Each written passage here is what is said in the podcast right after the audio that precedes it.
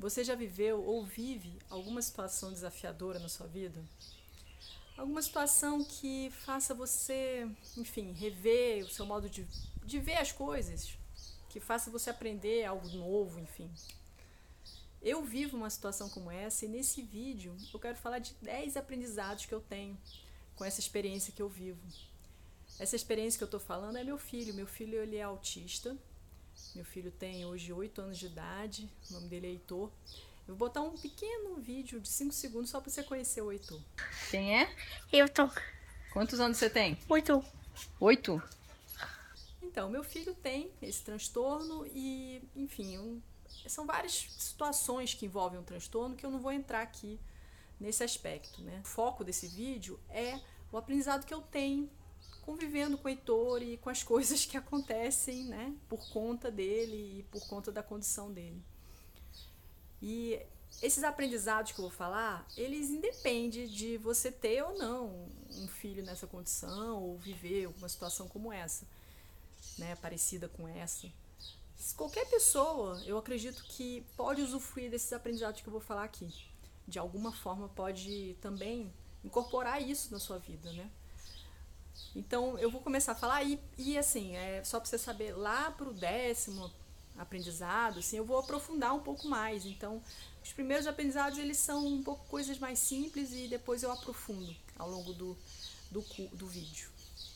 O primeiro aprendizado é que eu comecei a achar mais graça de falhas, de erros e também de pequenas coisas alegres da vida, assim, pequenas realizações da vida, coisas que às vezes poderiam passar despercebidas.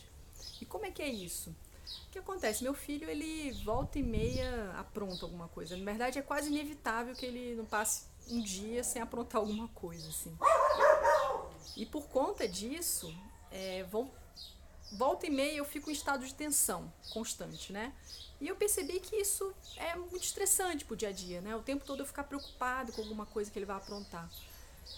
E aí o que acontece? Eu comecei a perceber que eu precisava reduzir assim a minha vamos dizer assim, meu estado de alerta, né? Para poder relaxar, para poder, enfim, ter dias mais proveitosos. E que, de fato, a maior parte das coisas que ele faz nem são tão relevantes assim. Já, lógico, já fez né, algumas coisas até bem sérias, né? Tipo, pular de uma janela. E... Mas pequenas coisas acontecem também. Derrubar um negócio no chão, enfim. Né? Esse tipo de coisa acontece também. E essas pequenas coisas, eu comecei a perceber que eu precisava aprender a simplesmente é, relevar, sabe? Assim, não dar muita importância para isso.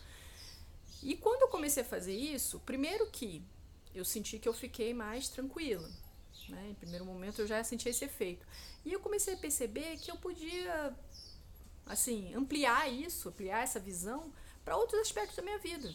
Né? Coisas minhas também, né? Falhas minhas, algumas coisas que eu fiz, que eu fazia e faço, né? Que, enfim, que tá errado. Percebi que essas falhas também elas não são tão importantes assim, né? Então, é, eu comecei a achar até graça, às vezes, né? De algumas coisas que, que meu filho faz e que eu mesmo faço. Então, é, isso deu uma leveza para a vida. E além disso, sim, outras coisas pequenas, como por exemplo, meu filho com 4 anos, ele me deu um beijo pela primeira vez. E aquele beijo foi super especial, né? Até hoje, assim, eu adoro que ele me beije, assim, o beijo dele é alguma coisa assim, uau, tem um efeito especial para mim. E eu acho que isso que é legal também, né? E no convívio com meu filho eu percebi que eu, que eu comecei a achar mais graças, graça dessas pequenas é, alegrias da vida. Né? O segundo aprendizado é conseguir superar mais rapidamente alguns constrangimentos né, que acontecem. Porque quando eu vou, principalmente eu estou na rua com meu filho, ele mexe com pessoas estranhas, ele entra em ambientes que não é para entrar, ele, enfim, ele faz barulho, ele tem um comportamento, né, bem típico do autismo, que às vezes chama atenção, às vezes gera algum tipo de constrangimento. E o que acontece? Normalmente, assim, eu vou, explico, né, para a pessoa o que que é e, em geral, as pessoas relevam aquilo, né, quando, quando entende a situação e vão para frente, né. E também tem aquelas situações que às vezes eu explico e a pessoa ainda fica incomodada, ainda fica, né, com aquela coisa. Aí eu percebo que bom, se a pessoa está sabendo qual é o problema e continua né, incomodada, então o problema não é nem meu nem do meu filho, né? Então também bola para frente. E eu percebi que quanto menos eu me engancho nesse tipo de situação, fica mais fluida a vida, fica mais fácil, porque, é, vamos dizer, o que, que eu posso fazer? Ou eu me tranco em casa com meu filho, né, que não é um, uma boa solução, vamos dizer assim, nem boa para ele, nem boa para a sociedade, nem boa para mim, nem boa para ninguém. Ou eu encaro essas situações de constrangimento como coisas que fazem parte e que de alguma forma eu preciso, é, vamos dizer assim, não carregar comigo, deixar para lá, entendeu? Aprender a realmente superar aquilo. E é algo que eu tive que aprender realmente. Né? Na prática, com a vida, lidando com ele, eu tive que realmente dar um, um jeito de, de, lidar com essas situações é, sem me enganchar nelas. O terceiro, terceiro aprendizado diz respeito à minha relação comigo mesmo. É de ser menos exigente comigo mesmo.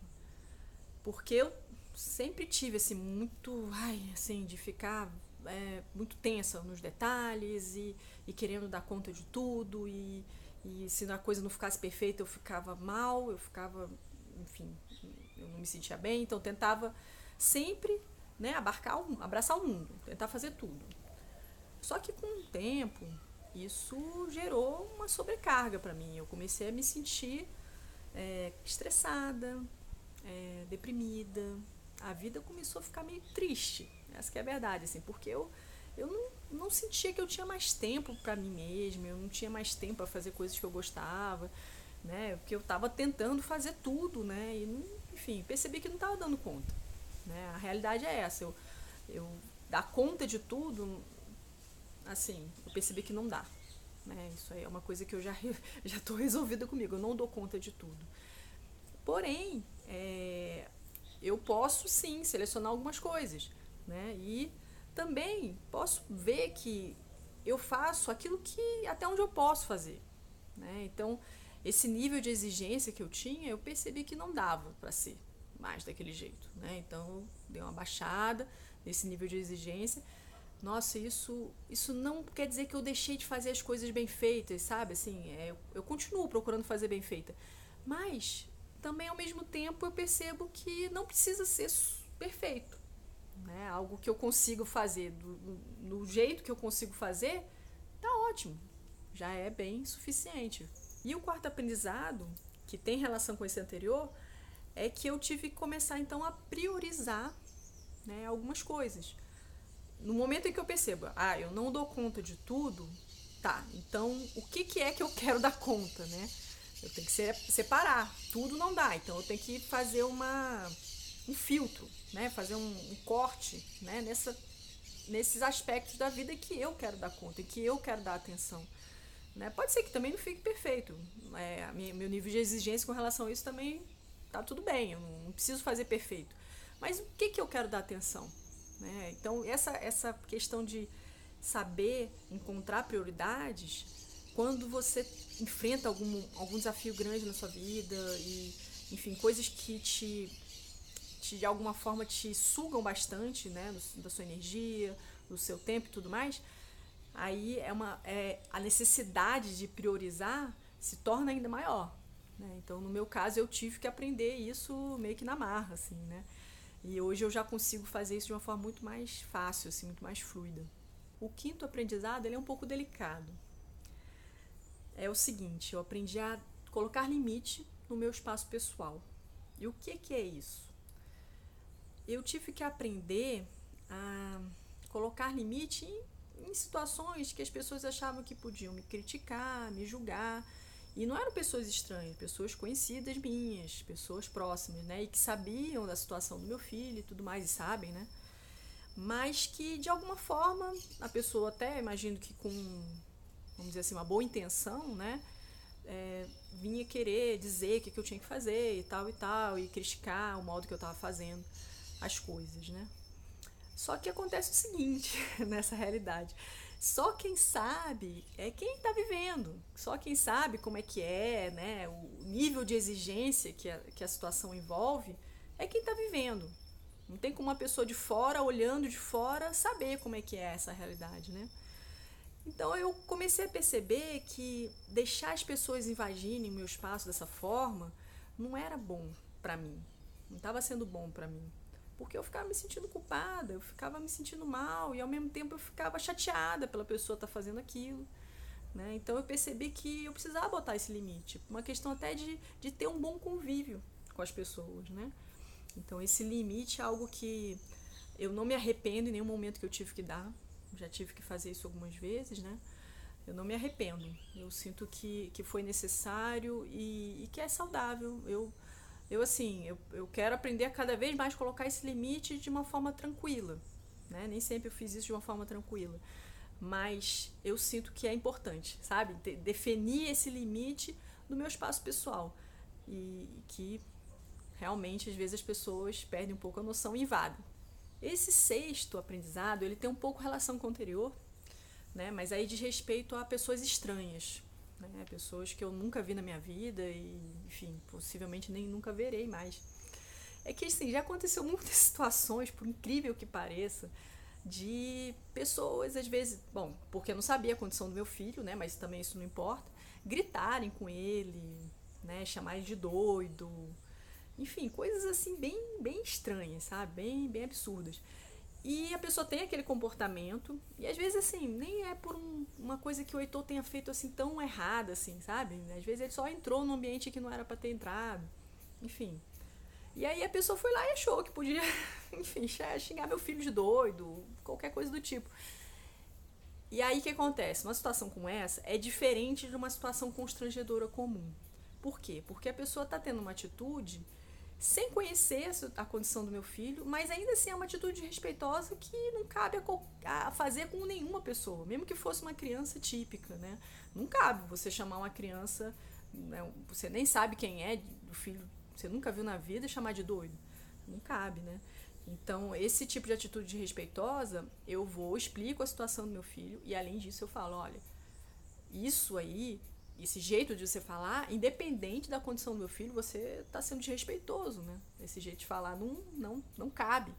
E eu faço isso, pode ser que eu nunca mais veja aquela pessoa na minha vida, né? Pode ser que realmente eu nem tenha mais contato com ela, nem sei que, para onde que ela vai.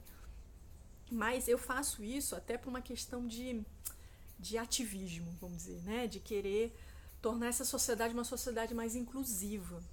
Né? Então, a partir do momento em que eu, de alguma forma, me posiciono assim, é, eu estou fazendo aquela pessoa pensar, poxa, será que o meu modo de, de falar, eu nem sei qual é a situação que está ali na minha frente e, e de repente eu, eu devo ser mais cuidadoso, assim, né?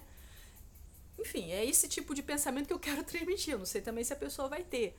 Isso aí eu não posso ter controle sobre isso. Mas eu, pelo menos, tento, né? Fazer com que as pessoas tenham um pouco mais de consciência, né? Quando elas vão lidar com, com uma criança, um jovem, um adulto mesmo, que, que às vezes tem um comportamento estranho. O sétimo aprendizado de respeito ao modo de ser do meu filho, né? Eu aprendi com ele a ser mais espontânea né, e autêntica.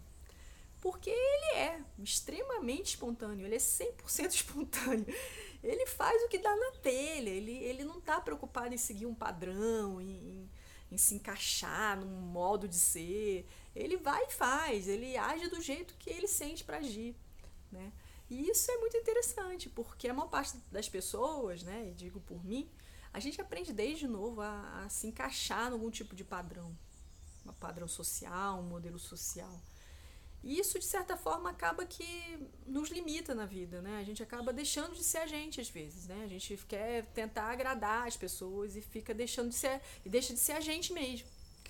Então, o meu filho, ele me trouxe essa reflexão, né? Pelo jeito dele de ser, ele me trouxe essa reflexão e alguma coisa eu movimentei nesse sentido. Eu aprendi também com ele nesse sentido, né? De ser mais espontânea, de, de ser mais autêntica, de, de me colocar como eu sou mais, né? Não como um padrão que alguém diga que, que deve ser, né? É lógico que eu, igual o Heitor eu não vou ser, né? Não tem como, porque ele realmente ele, ele passa de todos os, todas as barreiras e tudo mais. Ele, ele supera tudo. Mas eu me trouxe essa reflexão. Eu acho que isso me trouxe também mais leveza na vida, sabe? O oitavo aprendizado de respeito à empatia que hoje eu tenho com relação às pessoas, né? E isso eu digo em qualquer situação, não estou dizendo só na situação, no contexto de uma pessoa com necessidade especial, né? É, também em qualquer situação, enfim, porque na verdade todos nós temos algum tipo de limitação, né? Todos nós temos. E eu consegui, é, de alguma forma, através do, do Heitor, é, me sensibilizar mais, ter mais empatia né, pelas pessoas e pela limitação que as pessoas têm. E, e, isso assim, é uma coisa que me trouxe mais humanidade, eu sinto. Né, me tornou mais humana. O nono aprendizado, ele também é interessante porque ele tem relação com, com um aspecto que eu, que eu já falei, de ser menos exigente comigo mesma, de priorizar as coisas que são importantes. Mas é um nono, esse nono aprendizado, ele diz muito respeito a mim mesma, que é eu aprendi a ser mais carinhosa comigo mesma a priorizar, né, quando eu falo de priori encontrar as prioridades, a colocar entre essas prioridades eu mesma e coisas que eu faça por mim, para eu me sentir bem, para eu, enfim, para eu ter um ter mais prazer pela vida, né? E por que isso? É, o que acontece na lida com, com o Heitor e com outras coisas da vida também, é, eu percebo que eu preciso estar tá sempre reabastecendo no meu estoque de energia. Porque quando às vezes eu enfrento uma situação difícil, desgastante e tudo mais, isso tira um pouco da minha energia também.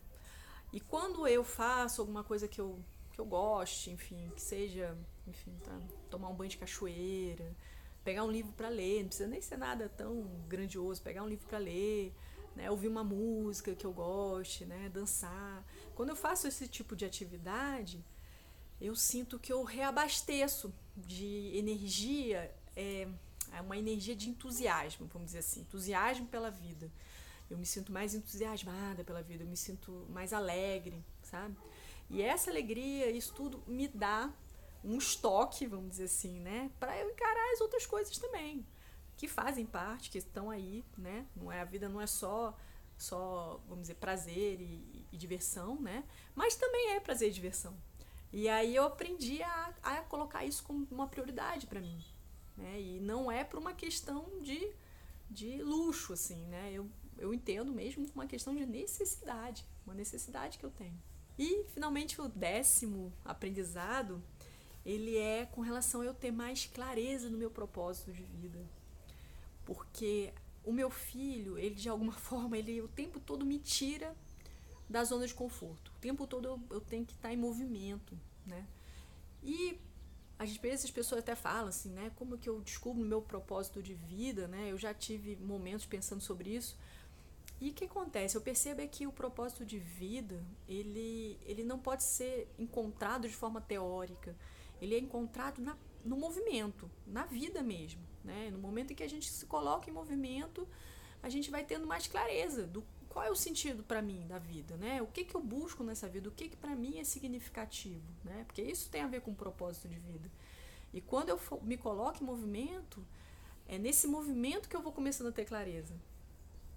E, e o como o reitor, ele me faz entrar em movimento, né? Ele, ele o tempo todo ele me empurra para esse movimento. Então eu tenho mais clareza também desse propósito.